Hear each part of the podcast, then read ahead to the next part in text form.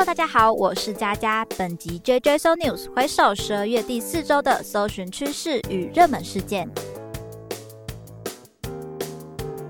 上周可以说是节日非常丰富的一周，包含冬至与圣诞节，在这一个礼拜都有登上搜寻的排行。相比两个节日，其实都有一点点团聚的意涵，差别就是在东方或者是西方，所以大家搜寻到的结果取向也不太一样。冬至可能是吃汤圆啊、运势啊等等的，怎么吃可以迎来好运？有没有相关的禁忌？都是蛮东方的思考路线，也比较是相关自我的搜寻类型。那圣诞节的话，可能就是在于送礼啊、哪里好玩等等，就会是往外跑的搜寻类型。不过有一点可以跟大家分享我的小发现，就是相关节日的搜寻都发生在节日之前，像冬至是十二月二十的排行榜第一，圣诞节则是十二月二十四号。其实不管是不是已经很经典的节日，大家都还是会上去做点事前的功课。我自己觉得还蛮有趣的。那既然讲到圣诞节，十二月二十四日排行榜还有一个圣诞老人追踪器，不知道大家有没有知道这个是什么东西呢？它就是 Google 又推出的一款节日的免费小游戏，佳佳自己有尝鲜一下，其实我觉得还蛮不错玩的。虽然是简单的游戏，可是它很有氛围啊，也蛮疗愈的。其实 Google 一直以来都有推出这些类似的小游戏，大家评价应该都还不错。之前奥运比赛的时候，也有合作推出运动类型的一系列的游戏。其实这些游戏的设计都不马虎哦，甚至还有影片啊、故事线等等的。至于为什么要设计这些游戏呢？可能是要增加民众在网页的停留时间吗？还是要为品牌创造讨论度等等？当然也会有他所想要达到的目的，也许也是值得思考的哦。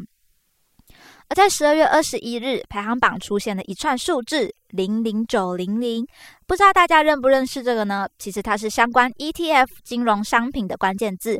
十二月二十二日则是这个富邦特选高股息上市的日子。不谈金融，但是可以稍微认识一下 ETF。简单来说，我的认知应该是可以解释，它是一个股票的组合包，有点风分散风险的概念在里面的。那如果大家有兴趣，也可以去做一些相关的搜寻功课。毕竟理财现在对大家应该是越来越重要了。像这个关键字，它可以上排行榜，应该也就显示出社会对投资的状态与心理喽。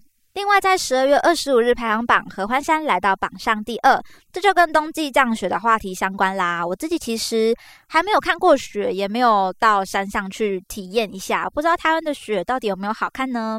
因为台湾不容易见到雪，所以才会像要到山上这样的地方，才有机会去见到。那交通就其实蛮不方便的，所以才更显得它很珍贵，并吸引很多的人去朝圣跟搜寻关注啦。不过十二月其实也有很多好剧的更新，也会在搜寻排。排行榜上面看到一点影子，不知道听众朋友有没有追什么剧呢？那像我最近透过 Netflix 的话，有看像是《纸房子》的第五季，《华灯初上》，还有《艾米丽在巴黎》的第二季。那我知道其他像应该有蛮蛮高的讨论度是《鬼灭之刃》新一季也出来了，不过它就是属于一周一周更新的那一种。那我觉得 Netflix 它很贼的，就是当很多人眼巴巴望着要看的一个东西，居然要一周一周的等，或者是一下就会被看完。就是集数很少之类的，然后还会留一个很大的悬念，让你更渴望赶快看到下一季。那也有可能是剧集导演啊、编剧的错啦。但不管是谁，我都觉得他们抓住了现代人素食的坏习惯，很容易快速的把一个剧集品尝完。那当看得很上瘾又没得往下看的时候，人们其实就会更加的去关注它。不管是对作品的本身啊，还是对平台的粘着度，应该都可以有一些提升。